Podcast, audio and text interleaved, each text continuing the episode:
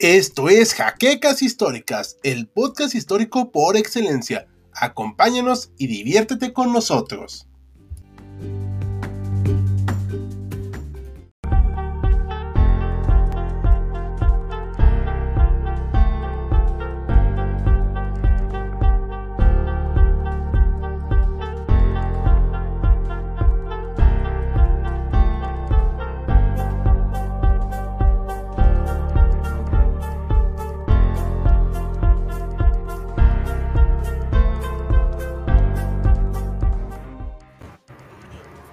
Buenas noches a todos los historiadores en esta pues sorprendentemente lluviosa lluviosa noche. Estamos aquí transmitiendo otro envío más y esta ocasión va a ser del Segundo Imperio Mexicano porque la gente nos recalcó que no teníamos temas de historia de México y pues quiénes somos para no complacerlos, ¿verdad? Por eso les pusimos todo de historia de México esta semana. Así que ustedes eligieron este tema a disfrutarlo y nos acompañan esta noche David Cabrera. Buenas noches. Bruno Gante. Muy buenas noches a todos. Anadam. Buenas noches. Marian, doctor Mariano García. Hola a todos, buenas noches. Y eh, experto en algo de la, de la guerra civil esta de reforma, el señor Saúl Jaimes. Buenas noches a todos, bienvenidos. Buenas noches. Ahora sí que vamos a empezar. Yo no voy a hablar casi nada, solo los voy a guiar. Les recomendamos darle manita arriba, comentar y compartirlo para que lleguemos a más historiadores y también sus donativos son muy importantes para nosotros. Hacemos rápidamente saludos a Juan Torres, a Iván Ortiz, a Cronómetro YouTube 4, que siempre nos está diciendo cuánto llevan nuestros comentarios, Sergio Lugo, nuestro patrocinador, buenas noches. Digo las cosas y que también buenas noches. A Isabel Salgado, buenas noches, qué bueno que te llegó la notificación. Alejandro Cadena, y esta vez no esperaba que me decepcione la aplicación. Me iba a esperar unos minutos antes. Perfecto. Pues bueno, vamos a empezar con este tema del Segundo Imperio Mexicano, que es un tema que mucha gente en el extranjero no conoce. Hubo un segundo imperio en México, hubo antes un primer imperio, pero ahorita vamos a hablar del segundo, que duró un poquito más, aunque terminó un poquito peor. Entonces, este es Maximiliano de el de la izquierda, parado muy regio él, y esta junta de personas que lo fueron a convencer que viniera. Pero bueno, vamos a empezar a platicar de este tema. ¿Les parece, el señor Esaú? Le cedo la palabra. A ver, cuéntenos qué pasó para que llegáramos a este punto antes. Claro que sí, un poco de contexto. Primero una breve mención para, igual como comentas, eh, quienes no tengan como esta idea de por qué Segundo Imperio, cuál fue el primero. Brevemente nada más decir que México nació como país siendo un imperio, la independencia se consumó gracias a que eh, la facción conservadora, si le podemos eh, como notar así, de que tenía tu vida, nació como imperio, eh, tuvo una, una, vida muy efímera, después eh, nos convertimos en república, pero eso es lo que conocemos como primer imperio. Y esa es la razón por la que este segundo intento, este segundo intento monárquico, va a llevar como ese, ese eh, nombre de Segundo Imperio Mexicano. También lo podemos conocer como Primer Imperio fran, eh, francés o Segunda Intervención Francesa, ¿no? Porque también nos intervinieron dos veces los franceses, ¿no? Huelga decir. ¿Cuál es el, el, el, contexto? Muy brevemente para tener, eh, situarnos en la historia y después darles eh, oportunidad de que puedan ampliar en el tema. Eh, eh, Juárez aquí va a ser lo, lo, un como personaje secundario, porque vamos a centrarnos más en lo que es en el segundo imperio Maximiliano, pero termina siendo el detonante Benito Juárez. Nos eh, ubicamos en 1864, terminando la guerra, perdón, antes 1857, terminando la guerra de, de reforma, es una guerra de reforma que es muy, muy extensa en, en, en, tiempo, en duración, pero también en lo que desgasta al país. Es un, es un, país que queda devastado completamente por esta guerra. La terminan ganando las facciones, las fuerzas de Juárez, las fuerzas liberales, que terminan eh, como oponiéndose a los conservadores. Los conservadores no terminan siendo derrotados por completo y esto es importante que lo tengan ahí como presente porque ellos van a ser los que finalmente van a, van a conseguir que se imponga el imperio. Son derrotados por Juárez, pero no quedan completamente derrotados, quedan ahí como en segundo plano, siguen eh, teniendo sus, intentonas para llegar al poder. Y Juárez lo que decide cuando termina la reforma y, y, y recupera el poder es eh, la situación económica es, muy grave y en el siguiente año de, gobierno Juárez decide suspender, suspender solamente poner en pausa, es decir, no, no, es, como una suspensión definitiva, es solamente poner en pausa mientras el país se recupera los pagos de la deuda externa. ¿A quiénes se le, debía? A tres países europeos fundamentalmente, en del Reino Unido, Francia y España.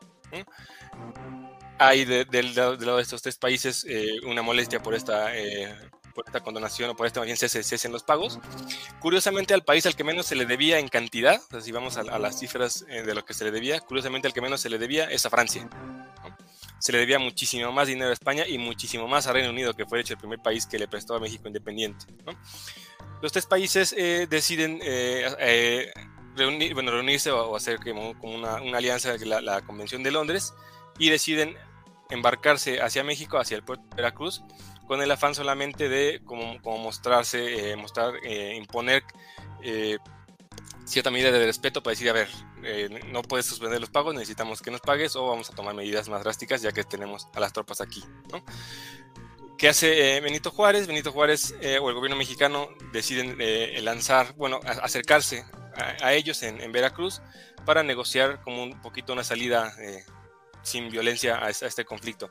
Y esta salida de eh, sin, sin violencia son los acuerdos de la, de la soledad, en los que tanto España como Reino Unido están de acuerdo en aceptar lo que inicialmente había propuesto Juárez, o sea, decir, ok, está bien, el país está en bancarrota, no nos van a pagar ahorita, entonces vamos a darle, vamos a darle una pequeña eh, plazo, un pequeño plazo de, de, un par de años y después nos van a terminar pagando. Pero el tercer país, que insistimos, curiosamente es el al que se le debía menos, determina eh, continuando con la idea de, eh, de invadir o de establecerse en México. ¿Cuáles son las razones de esto? De manera muy, muy breve, eh, hay que recordar que en Francia en estos momentos se, vive el, bajo el, reinado de Napoleón III, que tiene una, una mentalidad imperialista, no sé si podríamos llamarla así, estaríamos todos de acuerdo, pero tiene un interés muy específico en, en el territorio mexicano y es, por un lado, expandir su área de influencia hacia, hacia este continente y al mismo tiempo de hacer eso, reducir o contrarrestar la influencia que empieza a tener ya con mucha importancia el país vecino de, norte de Estados Unidos. Ese es como que lo que motiva a Napoleón III a finalmente tomar como pretexto este, este tema de, la, falta de pagos para hacer una invasión ya en forma y al final del camino, ¿cuál es la idea final de Napoleón Bonaparte? Conseguir un, estado satélite que pudiera de alguna manera eh, controlar desde Europa y desde ahí contrarrestar el poder que tiene Estados Unidos. Entonces, ¿qué pasa? Viene, viene la, intervención francesa, eh, la, intervención militar francesa, no vamos a entrar mucho, mucho en detalle. Eh, fechas importantes como la batalla de Puebla, que es una primera gran victoria del, ejército mexicano. Esto eh, causa molestia en Napoleón, que manda más refuerzos y al final del, del camino termina imponiéndose en junio la, victoria de, de, los franceses. Y entonces se empieza a, a decidir cómo se va a gobernar este nuevo, eh, digamos, país que, o este nuevo estado que ya está formándose bajo la corona francesa. Y ahí es donde habíamos dejado en el limbo a los conservadores y van a volver a aparecer, porque desde, desde meses antes, o incluso años antes, ellos habían, eh, se habían trasladado una, una, pequeña comitiva de los conservadores a Europa para empezar a plantear la idea de ofrecerle a un, eh, a una, un miembro de la, de la, realeza europea el establecerse como para gobernar en México. ¿no? Aquí yo quisiera y de hecho eh, no sé si, podríamos incluso tenerlo como, como, como, una parte del debate que podríamos tener eh, en este en vivo, que sí, es interesante. Cuando, cuando, lo vemos desde la actualidad, o sea, desde el presente, decimos, bueno, estos conservadores fueron y le fueron a ofrecer la corona a, a un extranjero y además a un europeo, siempre se dice eso y como que se, se violenta y, por de facto se les, se les tacha de, traidores, vendepatrias y la palabra que a ustedes se les pueda ocurrir. Pero si analizamos la realidad del, momento, la realidad histórica en la, que, en la que se presenta esto, no era nada del otro mundo, no era nada descabellado para la mentalidad de estas personas y lo que traían detrás del contexto bajo el que venían o habían sido formados.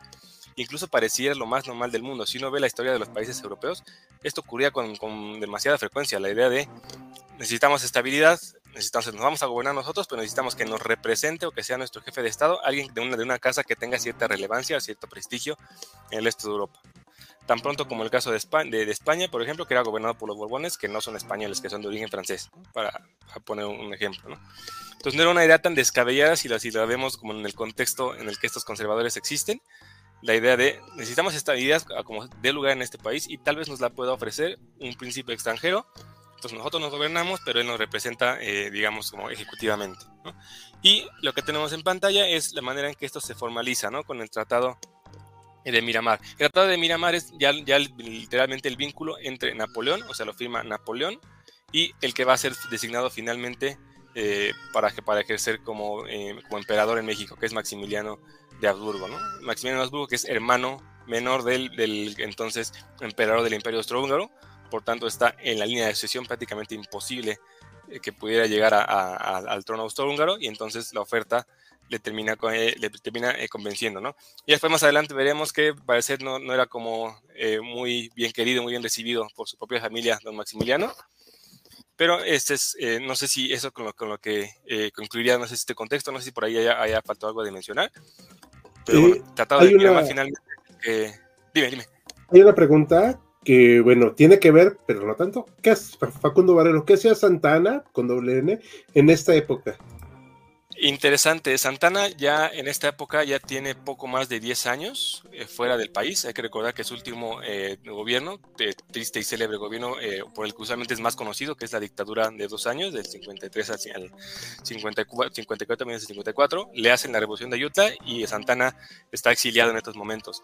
Es interesante, durante el proceso de intervención francesa, Santana de hecho llega al puerto de Veracruz y se, y se ofrece para, para participar en perdón, para participar en la, defensa de Puerto Veracruz y los encargados de la defensa de Veracruz le dicen, sabes qué, muchas gracias, pero nosotros podemos. Ya, ya Santana para este momento ya es, una, ya es una figura completamente denostada y relegada y no tiene como mayor participación.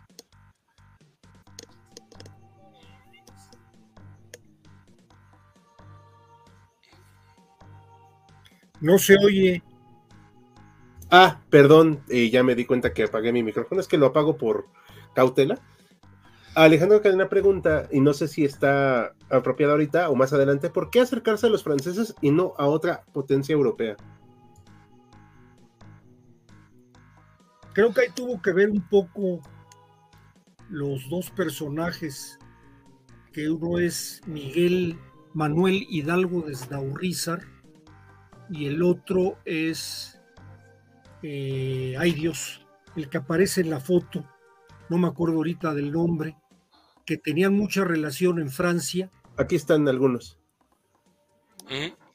Gutiérrez Estrada, ¿no, doctor? Ah, ese Gutiérrez Estrada. Que desde 1840 estaba diciendo. Exactamente. Convenía que México tuviera. Este Manuel de Hidalgo y Esdaurrizar tenía mucha amistad con la emperatriz Eugenia, la esposa de Maximiliano, y de alguna manera influyó para presentarla con Gutiérrez Estrada y generar en ellos esta idea de crear una potencia latina controlada por Francia en América para contraponerse al expansionismo americano. Igual yo añadiría, doctor, completamente de acuerdo con lo que ha señalado, que acercarse a Francia porque era la principal potencia europea, bueno, después de Gran Bretaña, naturalmente, que es la principal potencia marítima y mundial de ese momento, pero Francia, que además llevaba varias décadas con un ejército terrestre muy poderoso, con experiencia en Argelia, en Crimea, en Indochina. Eh, se pensó en un principio acercarse a España, pero España está sufriendo bastantes problemas en este momento, entonces era mayor garantía una Francia potente que una España muy ambivalente y además en sus propios conflictos internos. Yo no estoy seguro, Bruno, si los mexicanos se acercaron a Francia o Maximiliano se acercó a los, perdón, Napoleón se acercó a los mexicanos a través de su esposa. Ahorita veríamos ese detalle. No, estoy seguro, ¿eh? Ahí, ahí, me queda un poquito que vale la pena para discutir. Y algo que decía Saúl que me parece prudente que respondamos entre todos, si les parece, para seguir ahorita con preguntas y el otro tema, que era, bueno, dejó sobre la mesa, mejor dicho. En esa época era perfectamente normal buscar a un príncipe europeo. Sí, claro. Sí, claro. O sea, eso lo hemos visto en otras revoluciones, en la de 1830, si mal no recuerdo, el en vivo, el cual en Bélgica buscaron a eh, príncipe germánico genérico número 500 que encontraron y lo pusieron. O sea, era algo. En España, años después, a Amadeo de Saboya. Sí, pobrecillo, hombre. Incluso en el en vivo pasado, o sea, todavía lo comentamos hasta 1918, que estamos en la ah, casa de Finlandia, incluso ahí eh, aceptaron un príncipe germano que es este, completamente extranjero. Ni llegó. Ajá, ni llegó, pero hasta ahí estaba todavía esta idea. Y no solamente aquí en México, también en Hispanoamérica, en el Perú también, para, el, para gobernar Perú. En, Brasil se quedaron con la familia portuguesa, los Braganza. De hecho. O sea, eh, solo diré este comentario antes de dar esta idea de, como dijo este Saúl, de vendepatrias, traidores y casi casi lo peor de lo peor, pues en esa época era hasta cierto punto normal. O sea, no, no era nada eh, raro. Eso sí, era, había un gobierno establecido, pero con sus asegúnes también. Claro. No todos estaban de acuerdo. Eh, hay unos comentarios. Eh, bueno, Isabel Salgado comenta, en esos años Francia era considerada la meca de la civilización. Esto es muy cierto.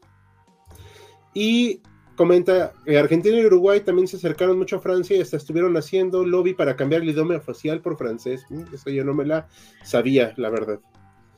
Pero tiene lógica. Eh, ¿Algo más que quieran comentar de esta parte o pasamos al siguiente tema? Un último comentario, Hal, referente justamente a lo de la acusación de traidores a los conservadores. También querría señalar que, bueno, como hablamos en el en vivo de Juárez, no, no eran traidores. Habían perdido la guerra de reforma, este, y veían como un nuevo régimen estaba estableciendo una serie de leyes que para ellos corrían riesgo de destruir al país, este, leyes que debilitaban a la iglesia, leyes que acababan con la propiedad comunal.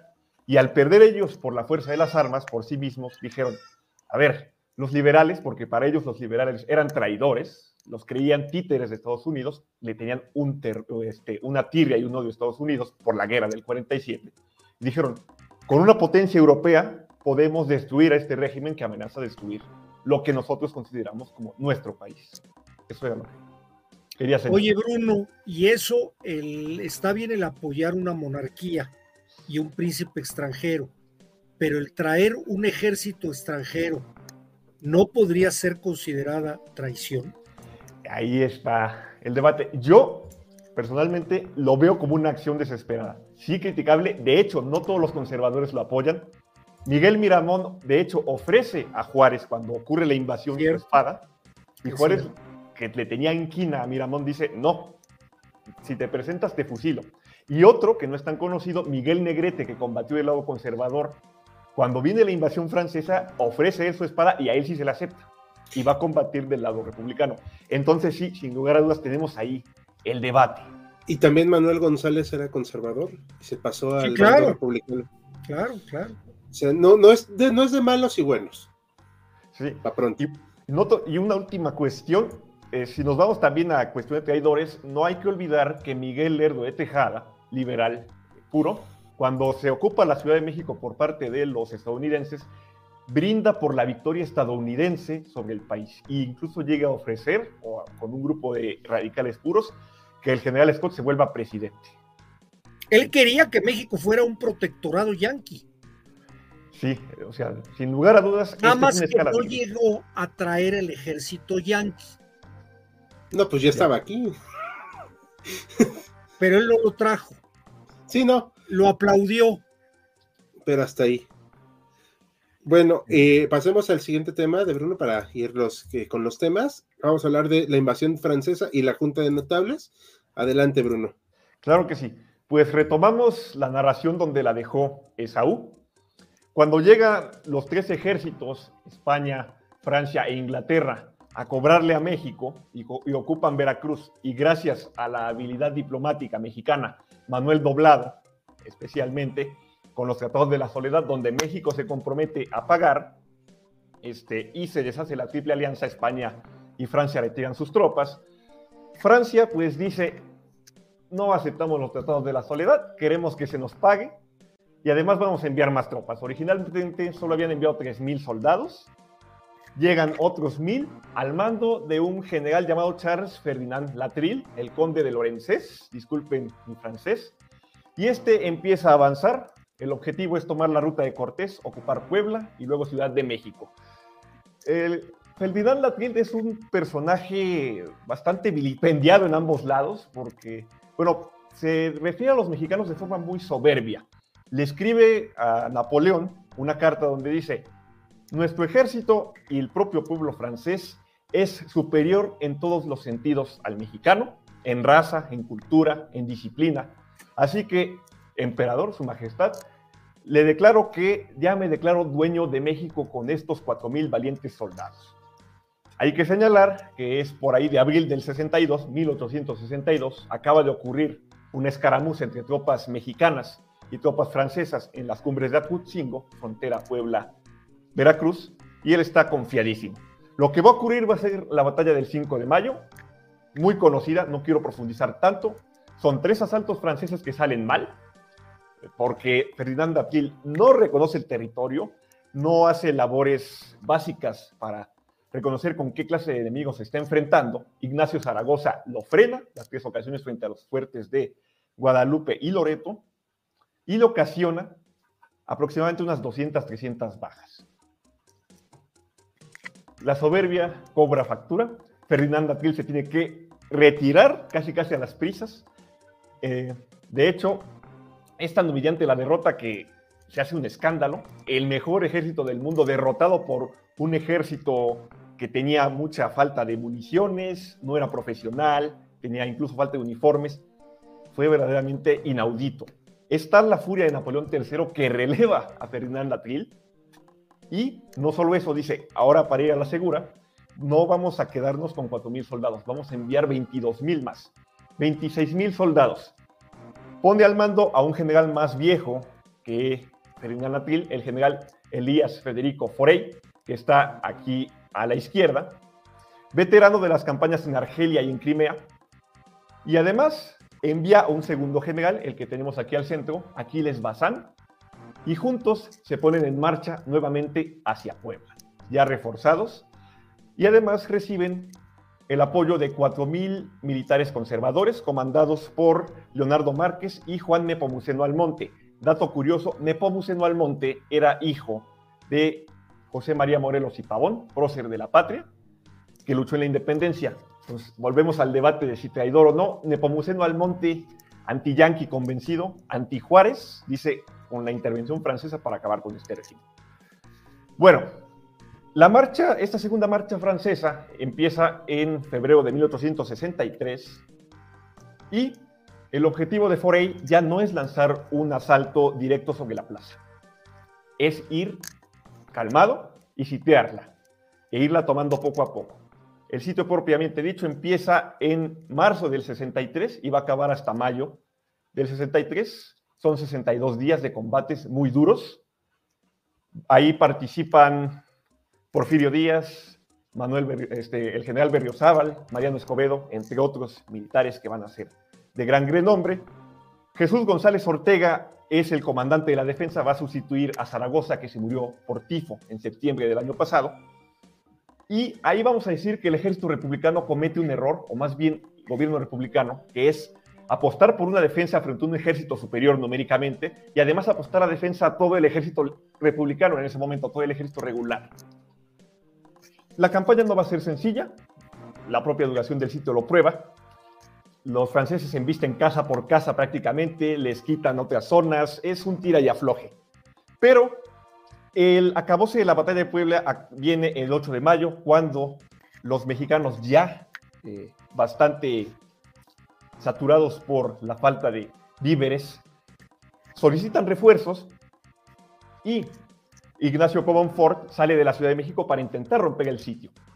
Forey envía a Aquiles Bazán a interceptar esa columna. Ocurre la batalla de San Lorenzo, donde Monfort es derrotado. Y finalmente Puebla no tiene más remedio que rendirse. Los generales mexicanos caen prisioneros, pero se van a escapar todos por completo. El avance del ejército francés continúa, ocupan Ciudad de México en junio de 1863 y ahí Forey establece una junta de gobierno, la Junta de Notables. Ya Juárez había evacuado la capital porque era indefendible y esta junta de notables, conformada por aproximadamente 235 personas, va a decidir qué hacer, qué clase de gobierno se va a montar.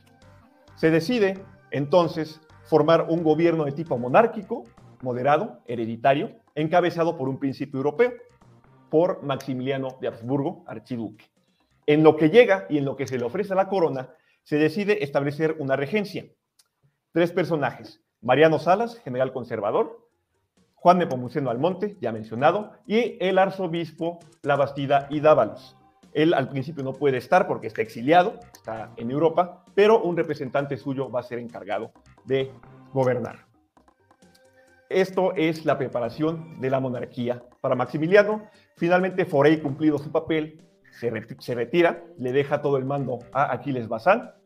Y pues bueno, el objetivo francés ahora será ocupar todo el país y pacificarlo. Para terminar, he de decir que el país no se termina de pacificar y de hecho hay varias derrotas francesas. Por ejemplo, la batalla de Camarón, donde un cuerpo del ejército mexicano aniquila a un grupo de la Legión Francesa en Veracruz, o eh, los intentos fallidos de toma de Chihuahua por parte de los franceses. Pero eso es otra historia. Muchas gracias. Muy bien. Eh, ¿Algo que quieran comentar antes de pasar a preguntas del público?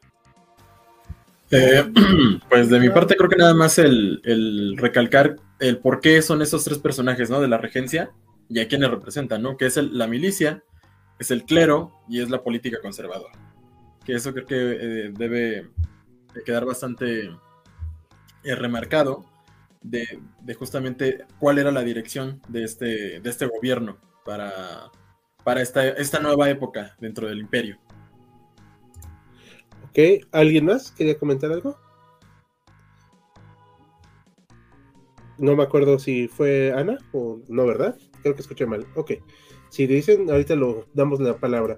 Sergio luego comenta, es verdad que Maximiliano tenía ideas bastante liberales y las llegó a implementar, a pasar de ser traído por la facción conservadora. Sí, y eso ahorita lo vamos a ver.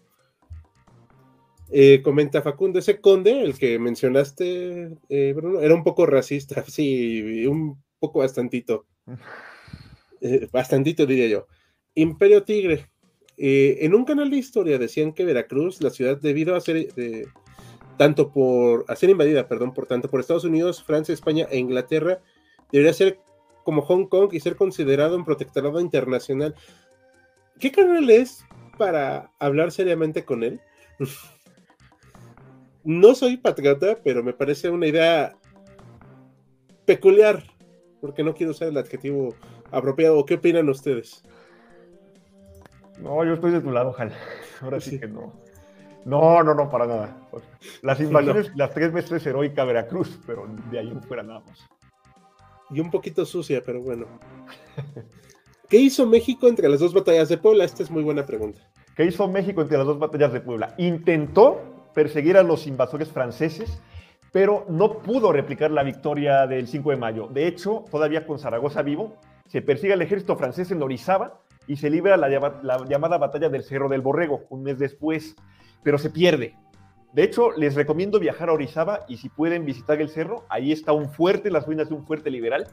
Se perdió porque un lugareño les dijo a los franceses las coordenadas de dónde estaban las tropas mexicanas. Entonces, pues, ya no, no se pudo expulsar al, invasor.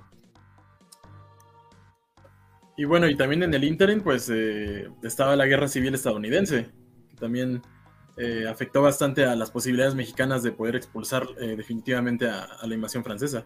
Y de recibir armas también. eso, va, eso precisamente nos va a platicar Mariano más adelante, cómo afectó y terminó inclinando la balanza bastante a favor luego de los republicanos, pero eso es más adelantito, no nos adelantemos. Pero sí, eh, también habría, nomás como comento en términos generales, ya se habían hecho leyes de, para eh, castigar a los traidores, muy duras, el Congreso pues prácticamente se vuelve, se disuelve, pero pues le dan poderes muy fuertes a, Juárez.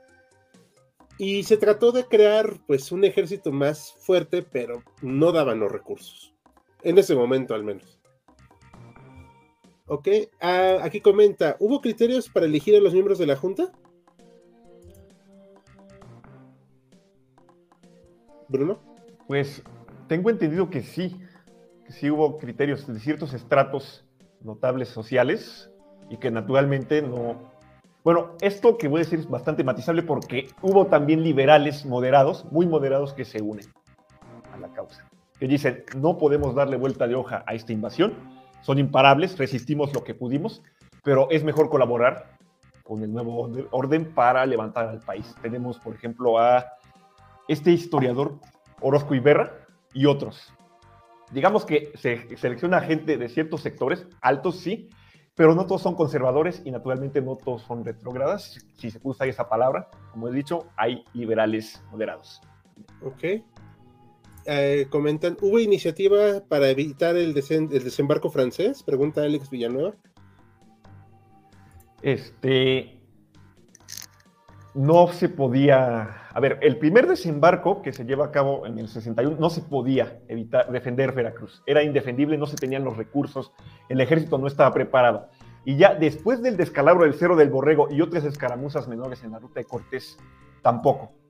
El gobierno decide juntar a sus tropas y a, atrincherarlas, hacer las fuertes en Puebla. Ahí librar su última carta. Perfecto.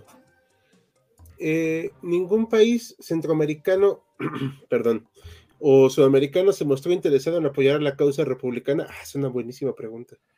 Hubo apoyo moral, pero como las noticias tardaban, ah, para empezar, Latinoamérica, territorio fragmentado, los propios países del sur o del centro con sus propios problemas, sí enviaron eh, apoyo moral, pero no podían hacer más. Dato curioso, Chile este, sí fe- felicitó a México por su victoria en el 5 de mayo. Ok. Sí, pues poco podían hacer. Ángel Martínez, la cuatro veces heroica en Jalapa en mayo de 1865, visitó la ciudad y todo fue muy bien recibido. No parecía un gobernante extranjero. Me imagino que se refiere a Maximiliano. Espero que nos lo pueda aclarar. La guerra de los pasteles, ah, esto es otro tema, pero eh, vamos a verlo más adelante. Solo comenta Otto Van Hammer, hubo apoyo de Perú. Ah, gracias. En Sudamérica estaban en guerra civil. ¿Cuándo? ¿Cuándo no? Este, les pasamos al siguiente tema y vemos las siguientes preguntas después, ¿va? Sí. Eh, nos va a hablar David del gobierno de Maximiliano y Carlota y sus acciones políticas y legales. Adelante. Ay, pues dónde comenzar con el pobre Maxi, con la, con la pobre Carlota. Pues primero desde dónde los traen, ¿no? Eh, Maximiliano, eh, en ese momento pues apenas tenía la treintena de años, él nace en 1832, si mal no recuerdo, para el 64, que es cuando lo convocan y que acepta, pues ya tendría sus 33 añitos, ya todo un hombre, y justamente pues con esa imposibilidad de, de gobernar directamente en su, en su patria, en el Imperio Austrohúngaro. A él, pues, le, le ofrecen, por ser justamente, como ya se comentó, eh, una práctica habitual en Europa y en algunos otros sitios, y él es dubitativo. Él no tiene, pues, justamente clara la idea de qué va a hacer en México, si sí va a ser bien recibido, eh, y él pide justamente eh, una garantía, más o menos, de, de, decir, pues sí, de verdad los mexicanos me quieren, eh, ¿quién me quiere ahí? Y pues Napoleón le, envía una especie como de encuestas de, del público, según él, totalmente falseadas, diciendo que sí, todos los mexicanos, mira, aquí te firmamos que todos los mexicanos te queremos en nuestro, en nuestro país, como que nos gobiernes. Igualmente con, eh, igualmente, eh, pues lo, lo convencen y también pues hay gran eh, parte, se dice, de su esposa eh, Carlota de Bélgica, hija de Leopoldo I, que, que, lo convence, le endulza el oído para decir, sí, vamos, vamos a esta aventura, ¿qué puede salir mal? Van, eh, eh, él acepta en el 10 de abril de 1864 el cargo como emperador, ya justamente llevaba casi un año eh, la regencia que ya había comentado mi, este, mi compañero Bruno, llega, tiene un par, un par, de semanas, más o menos unas seis a siete semanas en lo que dura el viaje de Europa hasta las Américas para pensar qué carajos voy a, perdón, qué, qué, qué, qué diantres voy a hacer en este, en México, qué, qué cuál va a ser mi, mi norte. Él, eh, pues, se decide a aplicar una política liberal. a pesar de que los conservadores eh, o esta facción llamada conservadora es la que lo trae, la que eh, decide apostar por él, en parte, eh, debido también al Consejo de Napoleón, que ya lo conoce de, de años atrás. Y al llegar a México, al, al, al, esperar en el puerto de Veracruz que se reúna una gran eh, multitud de gentes esperándolo, pues se da cuenta que se ha, se ha eh, metido en un, en un problema. las fortificaciones están destruidas, el país eh, ni siquiera se enteraron de que él venía. Así que comienza a hacer una campaña política. Dice, bueno, pues ya que, que, nadie me conoce, vamos a hacer que me conozcan. Y comienza a usar uno de los inventos más importantes del siglo XIX, del, de 1839, que es la fotografía. comienza a repartir eh, fotografías a lo largo del país, hace visitas a algunas ciudades, a algunos pueblos, decide ser eh, esta parte más proactiva, tener eh, justamente decretos y se mete en todo. Se mete en la hacienda, se mete en la repartición de, de tierras, atiende el problema justamente con los indígenas, de que es justamente las tierras, los ejidos, eh, que fue que es un tema bastante, bastante olvidado por prácticamente todos los gobernantes del siglo XIX en México. Eh, se mete también a, ya un poquito eh, más, adelante, por más o menos por 1865, a interesarse por el, tema de las mujeres públicas, que pues ahora conocemos como prostitución, en un registro, porque él, él, se da cuenta de que habiendo soldados extranjeros en un, en un pueblo invadido y teniendo este recurso, este trabajo, el trabajo más antiguo del, mundo, como se le dice, puede haber una, o es lo que él teme, una eh, explosión de enfermedades venéreas. Así que este registro, pues es eh, uno de esos primeros intentos de, poner orden, por decirse, a, este tipo de, trabajo. Hay también otra, otro tipo de, de decretos, como el Estatuto Provisional del Imperio Mexicano, que lo lo retrata justamente un año después de que él llega. Y aquí hay varios artículos interesantes eh, que dan, nos dan una idea de la, de la intención, yo diría, eh, muy buena onda de Maximiliano, que, algunos lo consideran muy ingenuo, un, idealista fantasioso. Desde el segundo artículo, él, dice que en caso de su muerte, eh, la emperadora, eh, bueno, sí, la emperatriz eh, Carlota sería la que la sucedería en el trono. también está un artículo que, donde él dice que él, su labor es procurar el bienestar y la prosperidad de la nación. Es el artículo tercero. En el artículo 58 se habla de lo que ahora conoceríamos como las garantías individuales, que es pues la igualdad ante la ley, la seguridad personal, el derecho a la propiedad, el derecho al culto, a la libertad de culto, que si bien él establece que eh, la religión católica es la oficial eh, como tal en, el país, eh, hay una libertad para que se puedan ejercer otro tipo de cultos, no va a haber una persecución como tal.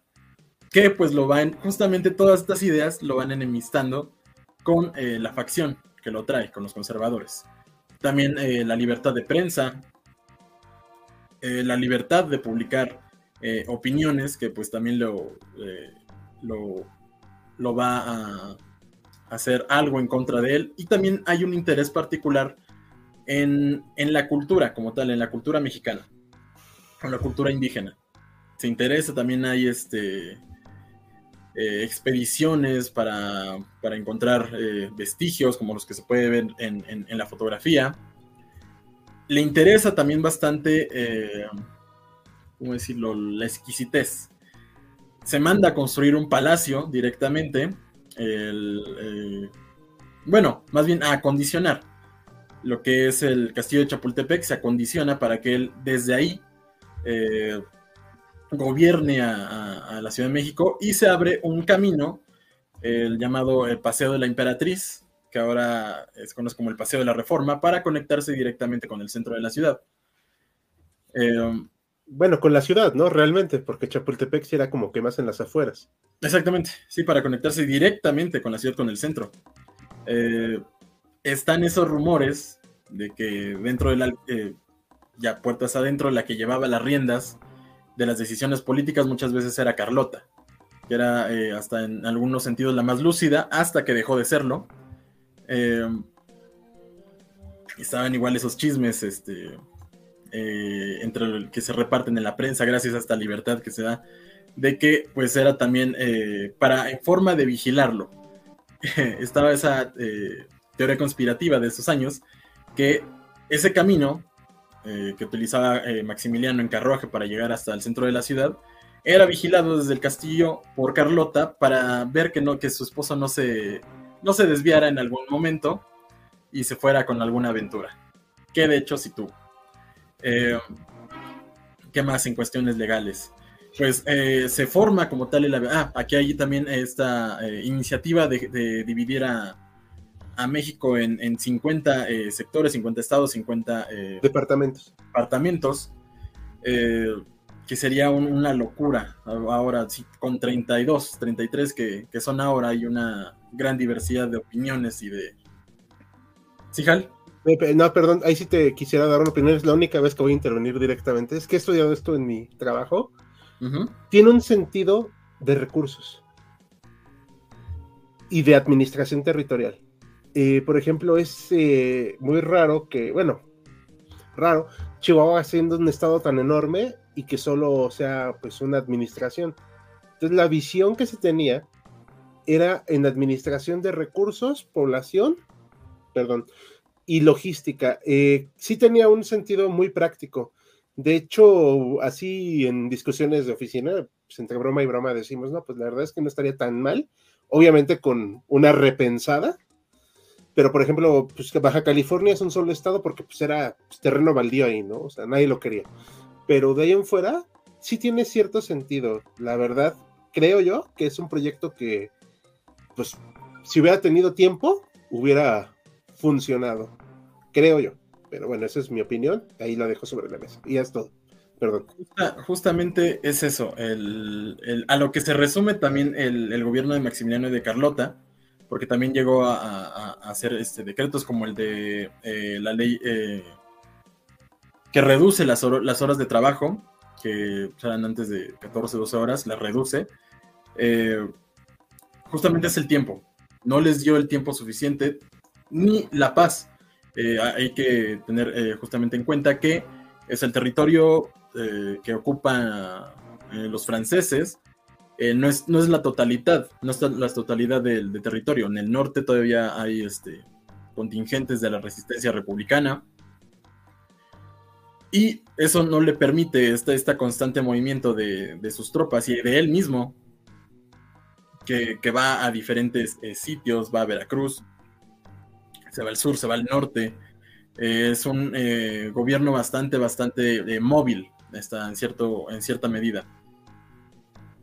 También pues está, la ley en, septiembre de 1866, antes de que todo comenzara a irse en picada, pues también está lo que él propone como ley agraria, que es darle legalidad y ejidos a pueblos que justamente no, no tienen esta, esta facilidad pero pues a final de cuentas la mayoría o casi todo de lo que él propone se queda en papel. Se queda en papel porque eh, para el 65 ya Napoleón se va dando cuenta que en, las Europas eh, Prusia está comenzando a tener un auge bastante importante y puede amenazar a su territorio. Y también se da cuenta que en México es pues está gastando bastante eh, recursos, está gastando está metiendo las manos en un avispero del que no se ve una salida pronta, así que decide retirar a su ejército. Eh, Carlota, desesperada, acude eh, nuevamente pidiendo la ayuda de, Napoleón y es donde se, dice, la verdad, pues, yo no soy médico, no soy ningún psiquiatra, ni siquiera la vi, que pierde la, razón, ¿no? Se, se vuelve Carlota la loca, justamente por esta desesperación de que, de que ellos todavía sienten que se puede hacer algo por, por el país. A final de cuentas es abandonado por los franceses, es abandonado por el bando conservador debido a sus políticas y a sus leyes, y eh, Maximiliano te comienza a perder eh, poder hasta que finalmente es capturado en Querétaro, que creo que ese es el, el siguiente tema. Sí, perdón, está activando el micrófono, perdón no, el siguiente tema va a ser hablar de Carlota. Ahorita vamos a darle la palabra a Nadam, pero eh, vamos a leer rápido algunas preguntillas. Bueno, comentario Otto Van Hammer, eh, Maximiliano aprendió a hablar náhuatl. Sí, tengo entendido que es cierto. Sí. Comentaban también que si era al mismo tiempo de la guerra de la Triple Alianza, solo pintoresco preguntaba, mm, es 1864, o bueno, 62 a 67. Así que no es tan cerca, es ¿eh? la verdad. Ah, pero otra cuestión, ahora que mencionó también Isabel lo de las guerras civiles en Sudamérica, había una guerra contra España entre Perú, Chile y Bolivia y otro, y otro país. Estaban allí enfrentados. Tenían ahí La del Guano, ¿no? Porque, ajá, creo que sí. Ah, la de La guerra del Guano. Sí. No, hombre. No, pues estaba medio cañón que le ayudaron a México. Eh, Alejandro Cadena comenta, Chapultepec se hubiera convertido en el Versalles mexicano. Creo que era su idea, la verdad. Sin falsas modestias, ¿no? Pero aunque dice aquí, en Schönbrunn mexicano, bueno, sí, hay que recordar que era austriaco. Tiene razón. Eh, eh, de la pregunta que nos hizo Tigre, Imperio Tigre de la Guerra de los Pasteles, sí preferimos dejarla, para otro live, porque si no, no va relacionado tanto con el tema. Se me antojó una Carlota del postre. Ay, a mí también. Eh, aquí comentan que era un poco insultar a un hombre en esa época el decir que su esposa mandaba a la par o que era inteligente como él. Aunque creo que no se veía mal en esa época de Carlota y Maximiliano. Eh, ahorita que nos lo responda nada, porque no quiero aseverar algo que puedo estar mintiendo. Se decía que el buen, ah, perdón, no puedo poner ese comentario porque si no se va a enojar y todo. Si era bisexual este Manny, Manny San, parece ser. Eso nos comentaba Mariana tras bambalinas. Parece ser que sí era, digo. No lo vi yo, pero pues no sería tan raro tampoco en ese momento. Eh, ¿Tuvo una guardia personal un cuerpo a su nombre, Maximiliano, este, David? Creo que había una guardia, ¿no? De austriacos. ¿O de Pero, era- había una para Carlota. Ah, sí. La- La sí, la, la guardia- que yo la sabía era de belga. Era para la, para la emperatriz Carlota. No sé, supongo que habría algo para Maximiliano. Bueno, La Sí. verdad ahí sí desconozco. La que yo eh, vi así de pasadita era que era para Carlota. bueno, dato curioso. Pueden Ah, ver en el AGN, perdón, Hal, las cartas de, de austriacos y franceses ofreciéndose ser como guardias de Carlota o unirse al ejército este, de Maximiliano. Ahí en su idioma original. Ok, perfecto. El dato curioso, la que sí era importante era Carlota, Maximiliano era segundón. En, en términos de nobleza. Porque Carlota al final de cuentas era la primogénita. Y el, el- el emperador, digo, el rey belga, pues sí tenía con qué. Eh, ¿Algo más que quieran comentar o ya pasamos y le damos la palabra a Anadan? ¿Hello? ¿Sí me oyen? ¿Todo bien? Ah, ok. Entonces, Ana, por favor, la, la palabra es tuya. Platícanos de Carlota y cómo se convirtió en la primera mujer gobernante en México. Bueno, eh, pues Carlota, pues a mí, a mí me parece que es una mujer eh, extremadamente interesante. Digo, ella, pues ya lo saben, como ya lo sabemos, es una, era una princesa belga y ella era la, ella era la mayor de cuatro hermanos, la única mujer. Y este y ella desde niña pues siempre tuvo como y digo y ella desde niña ella, ella siempre tuvo como esta educación bastante privilegiada porque también le enseñaron en poli- le enseñaron po- este política diplomacia idiomas geografía etcétera Em, o sea recibió la misma educación que sus hermanos entonces ella también tuvo eh, eso influenciaría mucho en este pues este deseo de gobernar, porque sí lo tenía, el deseo de gobernar, porque de alguna manera la entrenaron para eso. Eh, y de hecho, y cuando ella cumple los 16 años, ella, ella ya era considerada la princesa más bella de Europa. Todos los jóvenes de la realeza de en Europa, este, pues siempre se fijaron siempre en ella, pero pues ella se fija en Maximiliano. ¿Por qué? Porque cae en sus encantos, ¿no? Y, y bueno, eventualmente pues cae, eh, se casan en 1857 y pues los primeros años pues viven una vida relativamente tranquila, eh, según, eh, si no mal recuerdo, en el noroeste de Italia, creo.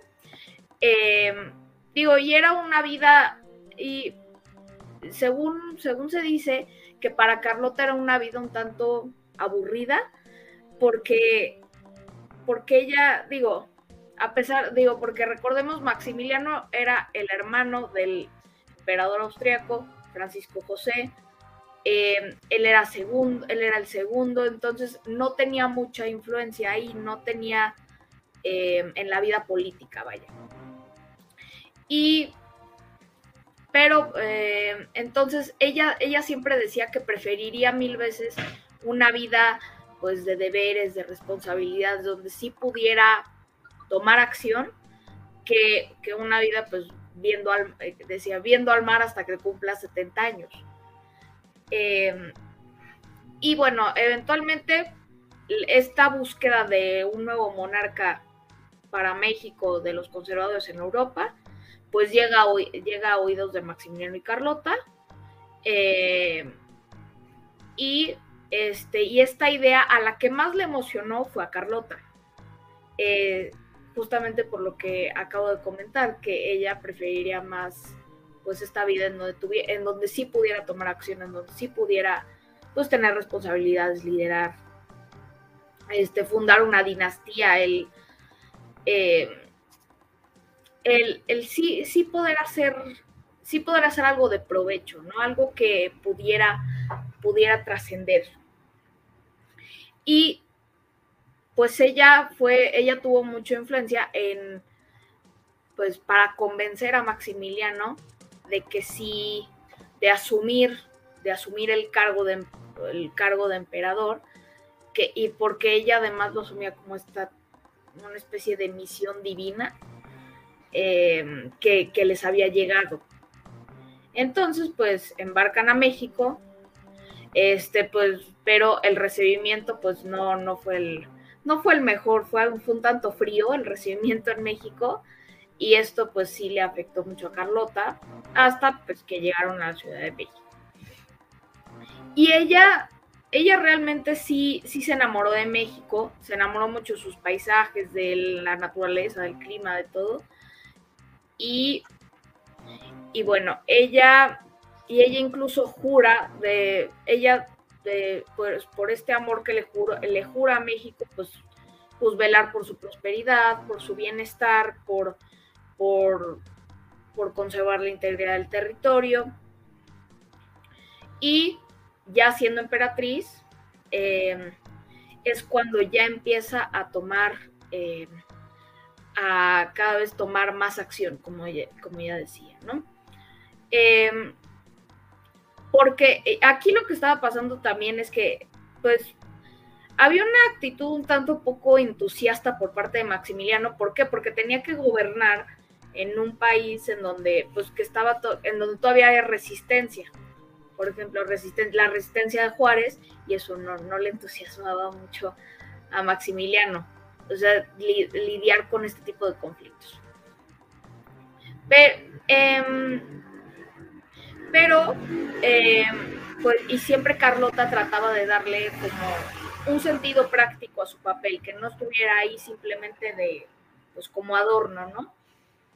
Pero, y esto de hecho fue en México sí causó ciertos disgustos. ¿Por qué? Pues porque había un cierto. Mm, un, cierto. Pues, no, pues digamos escepticismo a que una mujer pudiera gobernar, digamos. Em, y bueno, aquí es cuando ya Maximiliano se empieza a ausentar, este, empieza a estar, eh, empieza, sale mucho del de la ciudad, eh, se va mucho a Cuernavaca, se iba mucho a Cuernavaca, eh, y entonces pues Carlota era la que se quedaba lidiando con los asuntos internos.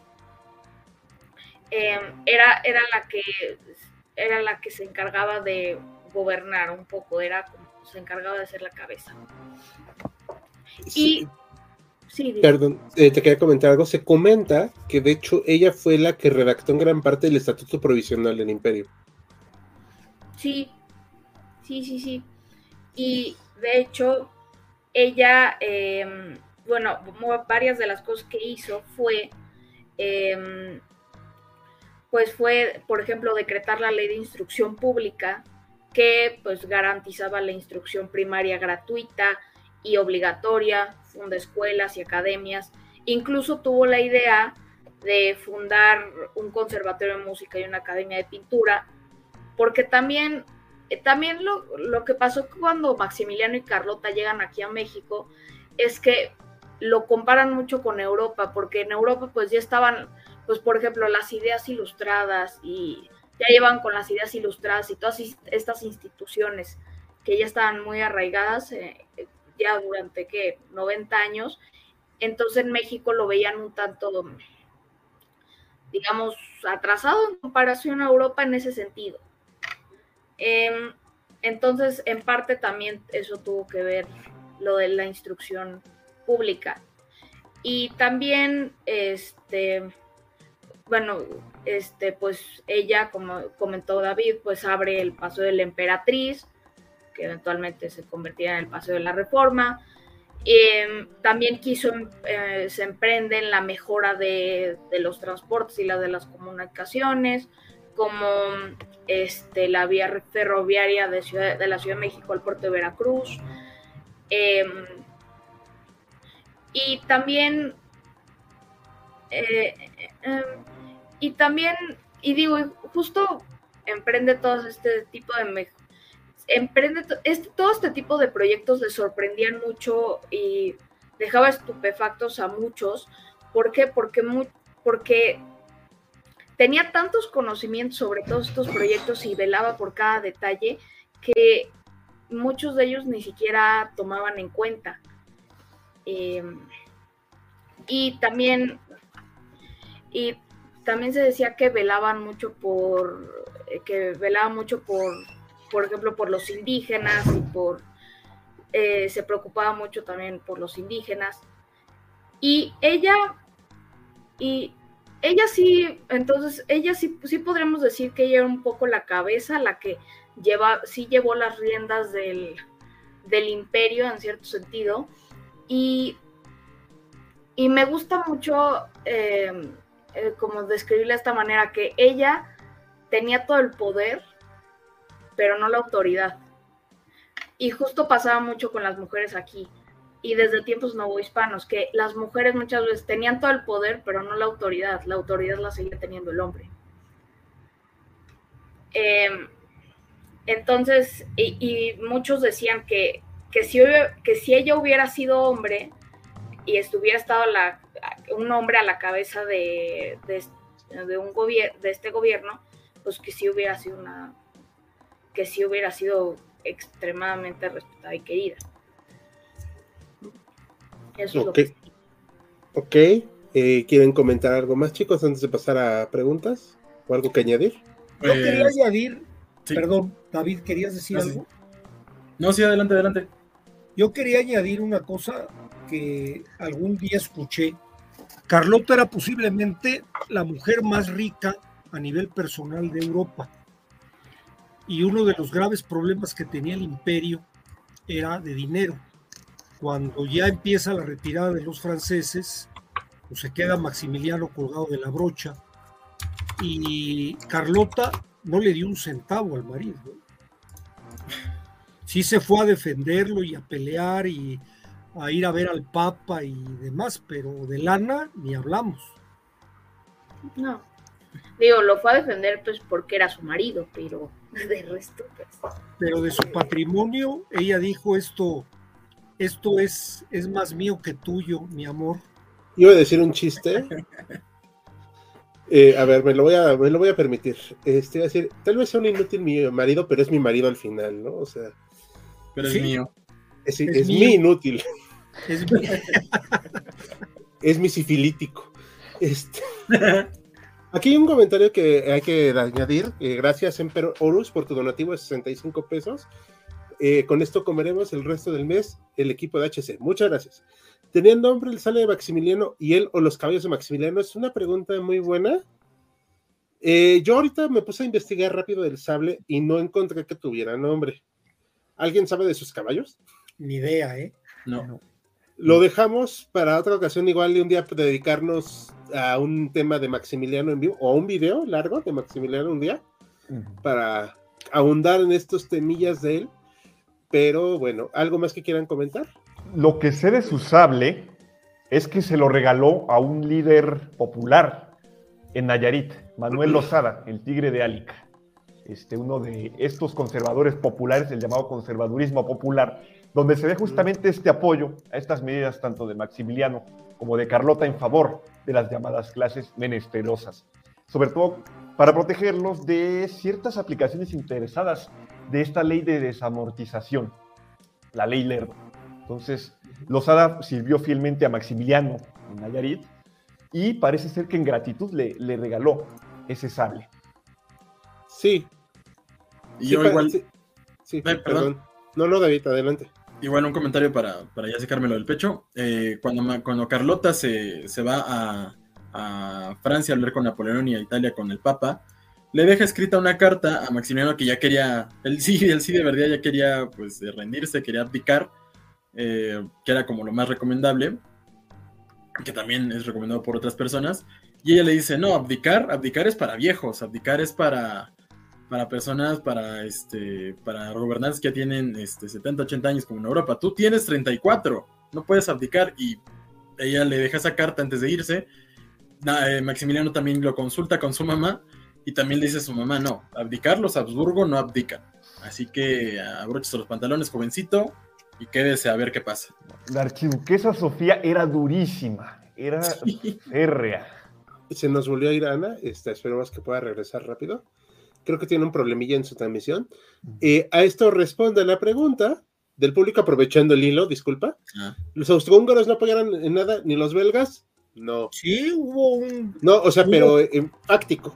O sea, fáctico así de. militares, hubo militares, hubo cuerpos militares austríacos Sí, y belgas. pero así de que dijeran, Uta, vamos a mandar. No, no, no, no era un la ejército, fuerza del imperio. eran cuerpos meramente simbólicos. Y aquí Pero además fue, fue al principio, ¿no? Digamos que cuando ya lo ocupó, cuando estaba la cosa más ruda, es cuando ya no hubo la, Ujú. el refuerzo. Aquí comenta Isabel, muy cierto, que no, estuvo, no estaba en posición de mover nada el Imperio Austrohúngaro. Los acababa de barrer del mapa a Francia. Ese Y luego es Prusia. ese es un- perdón, Prusia, Prusia, Ese es un temita que ahorita vamos a platicar. Ese Sí. es un tema muy interesante que ahorita vamos a platicar. Quien barre al imperio austrohúngaro no es ni Rusia ni Francia, es, Es Prusia. Sí, y todavía no era En la batalla de Sadova. Sí, y, y era un imperio austriaco, y por esta derrota se tiene que hacer austrohúngaro. Una disculpa por mi error. Eh, y. ¿Y quién diría que la historia del Segundo Imperio empezó con la sonrisa de Maximiliano, esa maldita sonrisa? en esa época ya estaba chupacabras, ni idea. Lo mío es mío y lo tuyo es nuestro, Carlota. ¿Sí?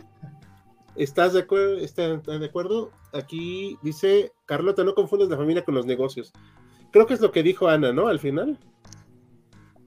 No sé si nos escucha. No, creo que no nos está escuchando. A ver si nos puede escuchar ahorita. Ana, bueno, vamos a esperar. Prusia ayudó a terminar con el Segundo Imperio indirectamente. Ahorita va a hablar de eso el doctor Mariano. ¿Algo más que quieran comentar de respecto a Carlota? Ana, ¿nos escuchas? Se borró otra vez. No sé en si no nos oye. Este, ahorita le.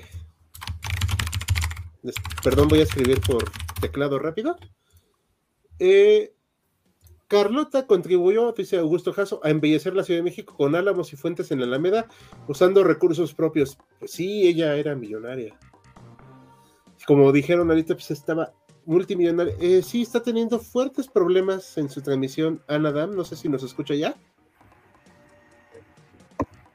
Ana Dam, ¿nos escuchas? Ya, ahora sí, perdón.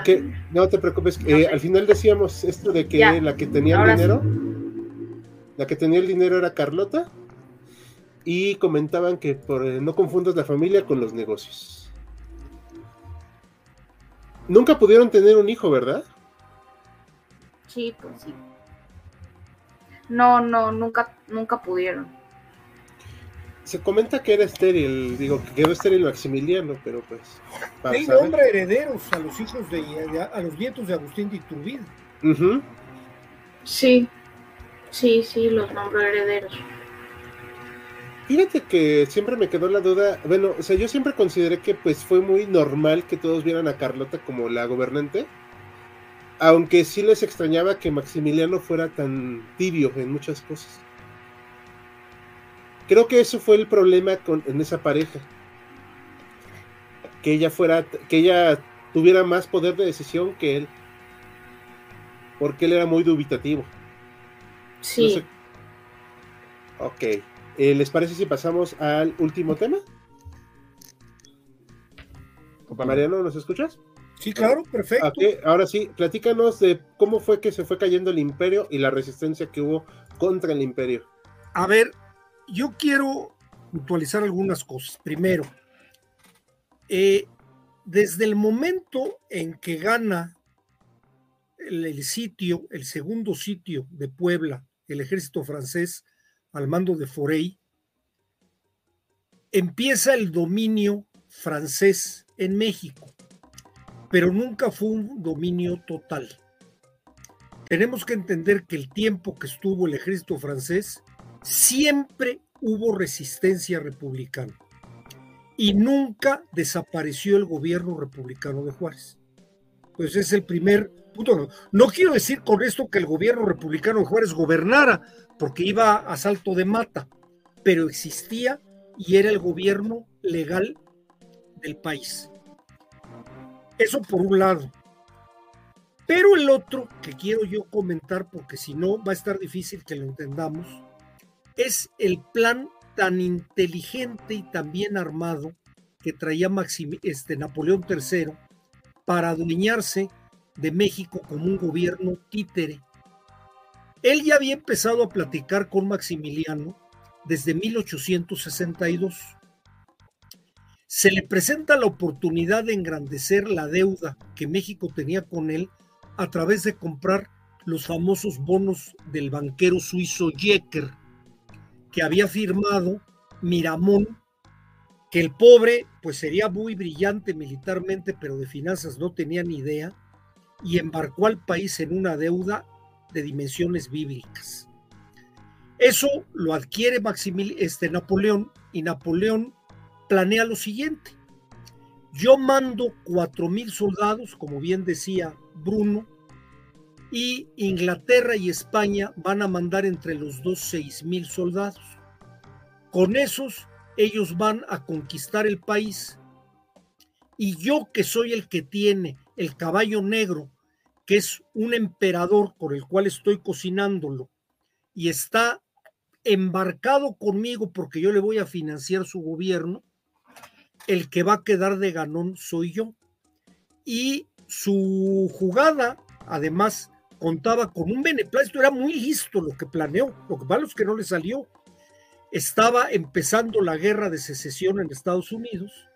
En un principio se pensaba que iba a ganar los Estados Confederados del Sur, y no que ganaran totalmente, pero que sí iba a llegar un armisticio y la Unión Americana iba a quedar dividida en dos. Y entonces la frontera de México quedaría con un amigo de Francia y no con el amigo de Juárez, que era el gobierno del norte.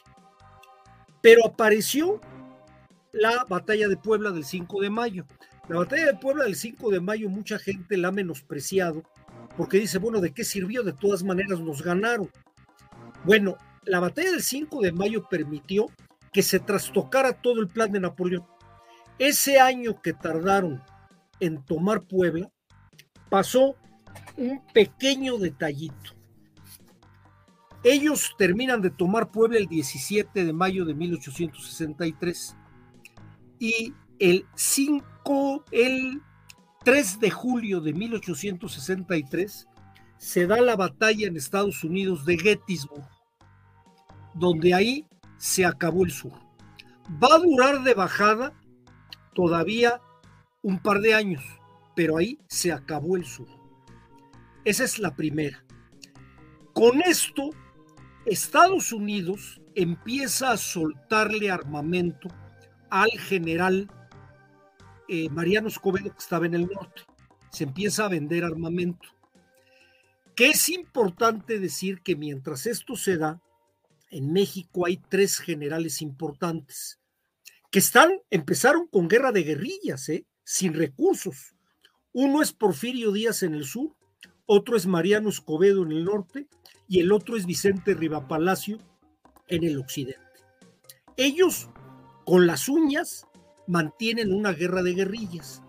que poco a poco, como se va aflojando el problema en, el nor en Estados Unidos, empiezan a adquirir armamento. Y con eso van a ir armando lo que va a ser el ejército del sur, el ejército del norte y el ejército de occidente. En el inter que todo esto se está dando, tenemos que entender que, y lo dijo bien David, todas las leyes, planes, conciertos, reuniones, congresos que se hicieron del imperio fue todo en papel.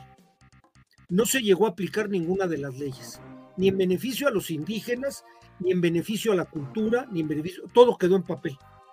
En los tres años que Maximiliano está en México junto con su esposa, quien realmente gobernaba México era el mariscal Bazaine, porque era el dueño del ejército francés y era el que imponía su voluntad.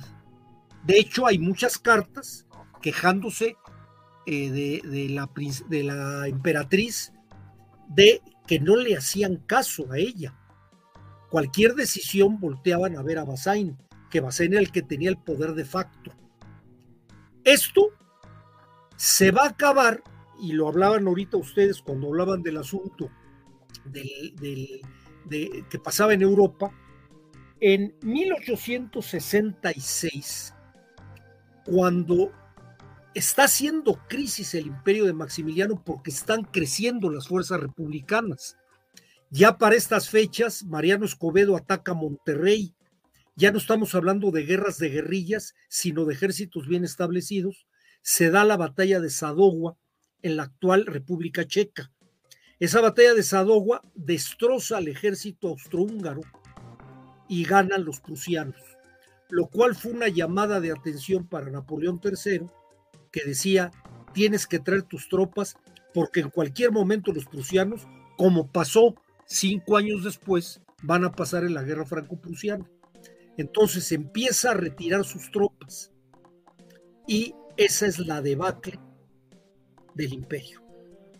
Maximiliano se va a quedar al frente de los austriacos, de los belgas y de algún francés que todavía se quedó, pero y del ejército mexicano, el ejército conservador que estaba con él, los restos que quedaban de, de, lo que manejaba desde un principio y que nunca dejó de manejar Leonardo Márquez.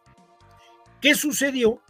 Pues que la misma esposa, pues yo no sé si por problemas mentales o no, hay quien dice que no estaba tan mal mentalmente. De hecho, ahí hay un chisme de que ella se fue porque estaba embarazada.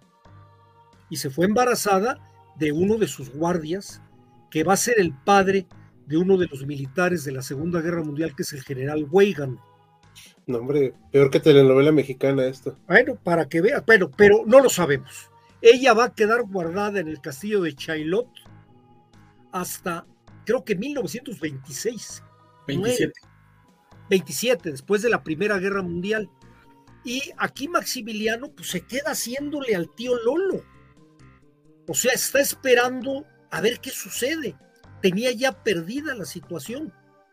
Juárez va ganando terreno y pues yo la conclusión que esto daría, independientemente de quedar a las causas comunes, que es el fusilamiento de Maximiliano, las tomas por parte de Porfirio Díaz de Oaxaca, luego de la ciudad de Puebla, luego de la ciudad de México, es que fue un imperio de la ilusión. Fue un imperio que nunca tuvo ni pies ni cabeza.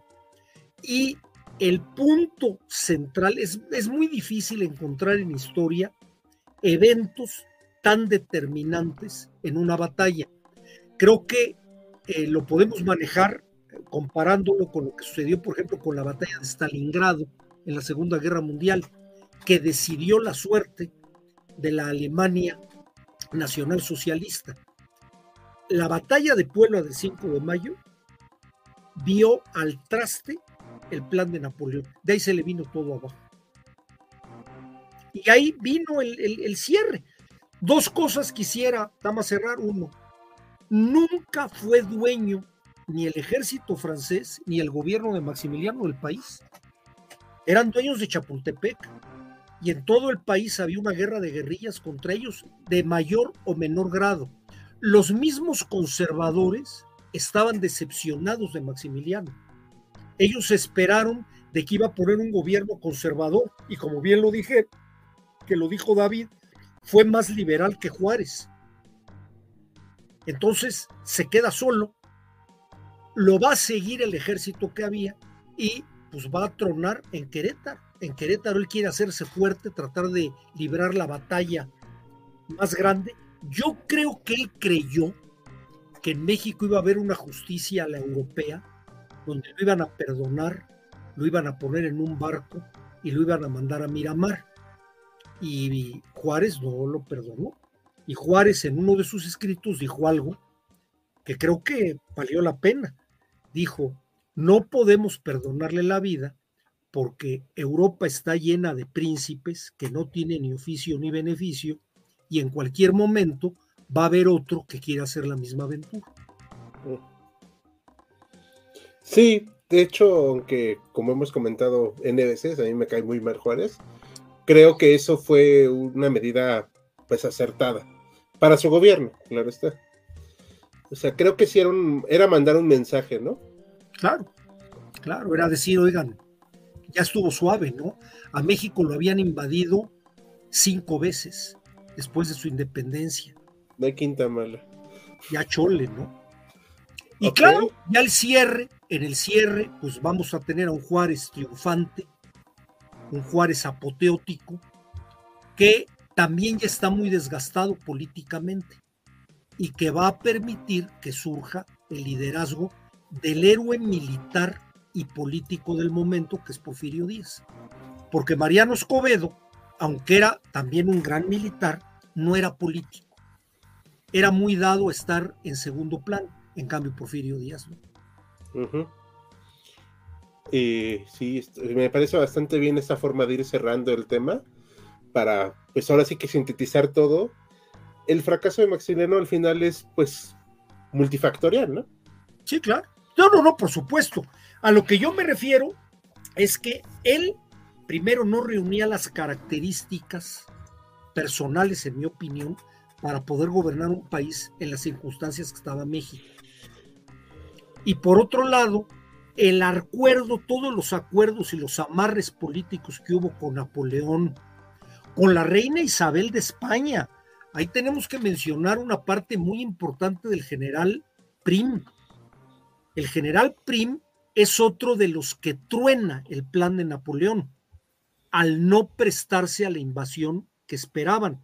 Y no se prestó a la invasión en contra de su mismo gobierno, porque la reina Isabel II, el capitán general de Cuba y el presidente de ministros de España, que era el general O'Donnell, querían que se quedara Prim y que invadiera México, para ver si México regresaba o una parte de México regresaba a España. Prim los desobedece, a Prim lo van a juzgar en su regreso a España. Pero yo creo que tuvo el tino político de decir, aquí estamos este, sacándole las castañas al fuego a un cuate del cual lo está usando como, como peones. Convence a Inglaterra, Inglaterra también queda de lado, como bien dijeron, se firman los tratados de la soledad y Prim les dice, ahí se ven, de hecho, cuando empieza la batalla de Puebla, él todavía está embarcando sus tropas en Veracruz y ahí se entera de la derrota del, eh, de Lorenzés. Entonces, todo eso contribuyó a que las cosas no salieran como Napoleón lo tenía planeado, que lo tenía muy bien planeado. Si Napoleón, claro que es difícil hablar de la historia contrafactual, si Napoleón efectivamente hubieran derrotado a los republicanos el 5 de mayo del 62, hubiera tenido un año completito para hacer lo que quisiera y el gobierno republicano pues, estaría solo chiflando en la loma. Se nos volvió ir a Nadam, a ver si ahorita puede regresar. Eh, este, ¿Algo que quieran comentar, chicos, antes de pasar a los últimos comentarios de la, de la audiencia? Ah, perdón. Ah, perdón. Este, rápido. Eh, como dato, eh, igual eh, hablando sobre el fin de Maximiliano, les hago la recomendación para que visiten el Museo Nacional de las Intervenciones, donde hay una eh, máscara mortuoria de, Maximiliano, que se le toma justamente en, esos eh, momentos antes de, enterrarlo y después repartirlo siete meses después a, Austria, donde ahora está su, tumba. Eh, sería como eso, si, si quieren adentrarse un poquito más y verlo factualmente, ver cosas directamente de la época en el Museo Nacional de las Intervenciones, les va a gustar mucho esa parte. Que aparte a mí me gustaba mucho darle el recorrido. es padrísimo ese museo. A mí me encanta. Sí, es padrísimo me gusta. A mí lo que me cae gordo el nombrecito. ¿De las intervenciones? Es como decir, es como decir, eh, es un es un monumento a nuestras derrotas. Pues es que sí. Este, yo lo único que odio es a los que tocan las gaitas los sábados. Tienen un lugar especial en el infierno. es cierto, ahí están, es cierto. Cada, cada jueves, cada sábado, final de mes, ahí este. Es cierto. Es cierto. Y hacen ahí una representación, me han dicho, yo no la he visto, donde actúa un tipo como Maximiliano. Hace pláticas y hace recorridos. Así es, así es. y, Se, y se va con un amante. Pues eso, eso ya quién sabe. Carlota, dice, Carlota salió a mostrar disgusto con la princesa Sisi, puesto que tenía de belleza, no lo tenía capacidad para gobernar, ni idea la verdad. Pues, bueno, es que la princesa Sisi era un problema, ¿eh? Es que sí, era, era como, es que de hecho yo digo que era un poco como Maximiliano. Porque, y de hecho se llevaban muy bien porque tenían como esa misma como mentalidad, como indecisión, como no sé, eran, siento que yo eran, eran muy parecida, era muy parecida a Maximiliano. se les iban las cabras al monte, ¿no? Sí, sí, como, sí. O sea, como que vivían un poco en la fantasía, en la ilusión. Sí. Ah. perdón, sí es cierto, Bruno, no te di la palabra antes de los comentarios, disculpa. ¿Qué nos ibas a comentar? Ya me corrigió Saúl, perdón. complementar una cuestión del expuesta por el doctor, justamente el ejército francés no, lo que no fue capaz de dominar el territorio por completo. Para hacernos igual una idea, Oaxaca solo cayó hasta 1864, ya cuando Maximiliano estaba aquí. Lo que dice efectivamente la guerra de guerrillas que se desata es tremenda. no se puede dominar el campo.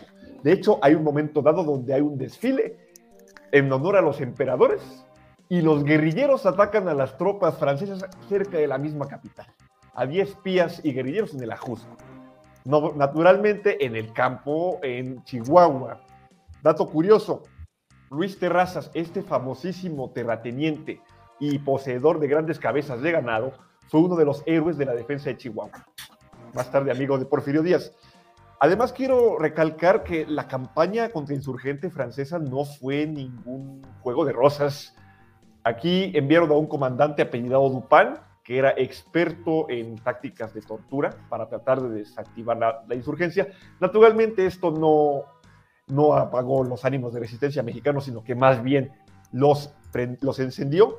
Y concuerdo con el doctor, se menosprecia por alguna razón en ciertos grupos la batalla de Puebla, no debe menospreciarse. Y dice, es que se perdió. No, no se perdió. Hay otras victorias mexicanas. Está Santa Isabel, que ya es 1866, donde cuerpos del ejército mexicano aniquilan otro cuerpo de la Legión Francesa. Está el ya mencionado Camarón, está mencionado eh, el intento de toma de Chihuahua, fallido tres veces, y está la toma de Tabasco. Eh, finalmente, quiero hacer una recomendación fílmica. Hace poco, bueno, hace unos cinco o seis años salió una producción mexicano-austriaca llamada Maximiliano Sueños de Poder. Es un docudrama que lo pueden encontrar en YouTube a mí me gustó, es muy recomendable, es una perspectiva interesante desde la infancia de Maximiliano hasta su muerte. Si lo pueden ver, pues sean bienvenidos, no se van a... Ese coronel Dupin o Dupin, como le dicen los franceses, ese, su área de operaciones tiene que ver de donde soy yo, ahí en Michoacán. Él incendia Zitácuaro. Le tocó combatir con las guerrillas de Vicente Riva Palacio y efectivamente era un salvaje, era un torturador, un tipo sanguinario. Como posiblemente habrán muchos de un lado y de otro, no quiero ponerme en eso, pero una de las broncas que tuvo el ejército francés es que como no se esperaba una reacción tan salvaje de la guerrilla, les agarró mucha ojeriza. Y su solución fue empezar a incendiar pueblos, fusilar gente, y eso generó todavía más reacción en contra de ellos. Claro. En Chihuahua había un general Milot que descargó su sable furioso y luego mandó fusilar a un telegrafista que avisó a las tropas de Juárez eh, una información importante y no salió, iban a capturar a Juárez, no le salió, estaba furioso ese general, se desquitó con ese telegrafista. Sí, fue una aventura que no le salió bien. Y yo creo que también como una consecuencia va a ser que llegaron a Europa, pues tal vez escopeteados. Y al poco tiempo les viene la bronca contra los prusianos y a volar gaviotas, ¿eh? Sí. Vamos a otras preguntas rápido. Eh, son dos de Zoro Pintoresco. ¿Creen que si Austria hubiese ganado la guerra austro-prusiana, el imperio únicamente dominado por los austriacos hubiera sobrevivido? Y segundo, que el imperio mexicano hubiese recibido apoyo militar de los austriacos y hubiese sido decisivo para una victoria de Maximiliano, yo lo dudo. Hijo, es muy difícil, ¿no? Pero a lo mejor podría haber, yo no creo porque el hermano Francisco José no apoyaba mucho a su hermanito, ¿eh? Y como creo que dijo era... perdón. No, perdón. No, que era mm, pues era más tradicional, o sea, era, tenían diferentes posturas muy distintas. Entonces, pues yo la verdad también lo dudo. Aparte como que de perdedor no lo bajaba, ¿no? Sí, era un segundón, era un segundón que lo despreciaba el otro, ¿no? sí. como... De hecho, la historia de Maximiliano antes, que algo estuvo platicando este eh, David, cuando está en Europa, lo nombran virrey de Lombardía Veneto. Y lo pierde. Una zona que compartían los, los austriacos y los italianos. Era parte del imperio austriaco. Y no podía hacer nada, porque todo le tenía que pedir autorización al hermano. El hermano se acaba desencantando de él y prácticamente lo borra del mapa político. De alguna manera hasta se habla del exilio de Maximiliano y Carlota antes de que aceptaran lo de ser emperadores de México. Sí, aquí hay algo que complementa esto, eh, que Austria tenía parte del problema de Prusia, también los Balcanes, Turquía y Rusia. O sea, no era tan fácil, estaban en una posición incómoda. Es eh, el otomano estaba en pleno declive, declive, pues sí, pero eran peligrosos. Aquí pregunto un tal Joaquín Hernández, se llamaba Joa, quién sea quién sea. En su opinión, ¿cuál fue el mejor general de los republicanos? Este, pues, Porfirio. Según yo, Porfirio Díaz. Porfirio. Porfirio, sí, sin lugar a dudas. Este, nadie vaya a decir, por favor, este, que, ¿cómo se llama este? El que murió, Santos Degollado, porque. No, pero ese murió antes, ese no llegó a competir con los franceses. Héroe de las derrotas. El héroe de las derrotas. General derrotas, en efecto. Sí. Ah, Dice, no fue peor que una telenovela mexicana, lo que comentábamos de lo del embarazo, era una telenovela mexicana. Cierto, cierto. Con actores, con actores europeos. Sí. Tarde, tarde o temprano, dice Otto von Hammer, le hubieran dado un golpe al Max los conservadores. Sí. Mm. Sí, sí. ¿No, ¿No saben cuál fue el número de efectivos del ejército mexicano durante la intervención francesa? no. No. Y mira, la verdad sería muy aventurado decirlo, o sea, porque iban y venían, o sea. Sé que, lo, que, los, que los franceses, austriacos y demás creo que llegaron a juntar 35 mil efectivos. Sí. Por ahí. Pero no sé cuánto haya sido del mexicano. Es que eh, prácticamente decía Bruno tras de bambalinas que el ejército mexicano dejó de existir en Puebla. Así es. o sea, eso fue un broncón. Se fue creando de la guerrilla, entonces pues no había ni registros ni nada. Aquí dice, creo que quiere decir expansionismo. ¿A los ingleses no les importó el expansionismo francés? No creo mucho. Más bien, no les interesaba meterse, pero tampoco los apoyaron, y eso también fue peor. Los ingleses parece entonces ya eran los dueños del de mundo. la economía del mundo. Me pregunta Isabel, ¿qué tengo contra las gaitas? Son parte de las raíces gallegas inflar esa vejiga de mamífero y hacerla sonar como una bolsa de gatos torturados. Es celta, no es nada más de gallegos, es de todos los países celtas.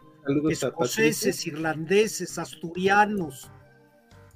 Ok, no sabía todo eso, la verdad, es que no me gustan mucho. Ah, dice Historia en celuloide, con el cual ya hicimos un en vivo, saludos. Hay una película en Hollywood, Juárez, con Bette Davis, pero está llena de imprecisiones. Deja entendido que Juárez tenía una amistad y admiración mutua con Lincoln. Es la película donde lo sacan cargando siempre un cuadro de Lincoln. Ay, Dios mío. Lo cual es falso. Y lo trae todo el tiempo en esa película. Todo el tiempo.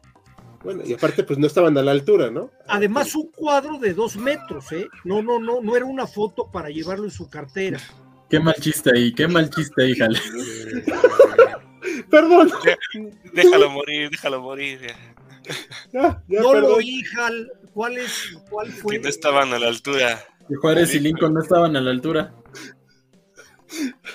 Pues estaban un poquito separados. Un poquito, le sacaba 50 centímetros Lincoln. Nada más. Oh, me, acordé de, una anécdota rapidísima. De Maximiliano y Juárez nunca se conocieron.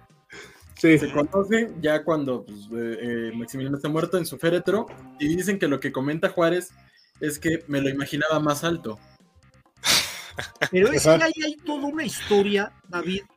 Aparentemente, cuando lo fusilan, se lo encargan embalsamar a un doctor que o la regó o no lo hizo bien. Entonces, lo primero que logró es que se le pudrieran los ojos. Sí. Y le tuvieron que poner los ojos de una imagen de una iglesia de Querétaro. Y hombre, unos, unas canicas negras, cuando él tenía los ojos azules. Y luego, por los productos químicos que le inyectaron, se ennegreció el cadáver. Creo que luego en el camino a la Ciudad de México se les cayó en un río. Y alguien dice que le tuvieron que romper las piernas para que cupiera. Para entrar en el féretro. En el féretro. Entonces, bueno, al grado de que la archiduquesa Sofía, cuando llegan los restos de su hijo, no lo reconoció. Ok. Ella dijo, este no es mi hijo. Este no es. No, pues casi lo enviaron hecho carnitas al pobre. Aquí dice Alejandro Cadena, eh, ya son los últimos comentarios. Tenemos una casona en la cual durmieron los dos emperadores de camino al DF. Ahora es un Italian Coffee. Si tuvieras oportunidad de tomarle una foto y enviarla por correo. O decirnos la, la, dirección. Sí, sí, también. Eh, puedes mandar todo por correo o en los comentarios de la, del canal nos gustaría mucho conocer eso, porque la verdad sí, yo no sabía ese detalle. Eh, ¿Creen que Porfirio Díaz fue más sucesor de Maximiliano que de Juárez? No, fue de Juárez. Eh, fue, si algo... de Juárez, fue un seguidor del gobierno de Juárez. Sí, o sea, si algo no era Porfirio, y estoy siendo muy honesto, era monárquico. Así es. Sí, no. Eh, un Lincoln vale por tres Juárez. Pues sí, casi en la altura. Ya, perdón. sí. Perdón, es que no me lo pude aguantar. Eh, pues bueno, ¿algo más para concluir, chicos? Ya para terminar. No, pues nada, creo que fue es un programa muy interesante. Nos quedó bonito, creo yo. Eh, pues bueno, les agradezco a todos por habernos acompañado esta noche. El último comentario dice Maximiliano FedEx. Sí, hombre, más bien yo diría correos mexicanos por cómo llegó. Ajá. agradezco mucho a todos los que nos acompañaron esta noche, a todo el equipo de HC y a los que nos sintonizaron también. Y nos veremos la próxima semana con un nuevo en vivo y mañana hay votación del nuevo tema. Ahora no va a ser de historia de México, lo prometemos. Entonces, a nombre de todos, nos despedimos. Que tengan muy bonita noche. Buenas noches a Buenas todos. Noches, muchas, gracias.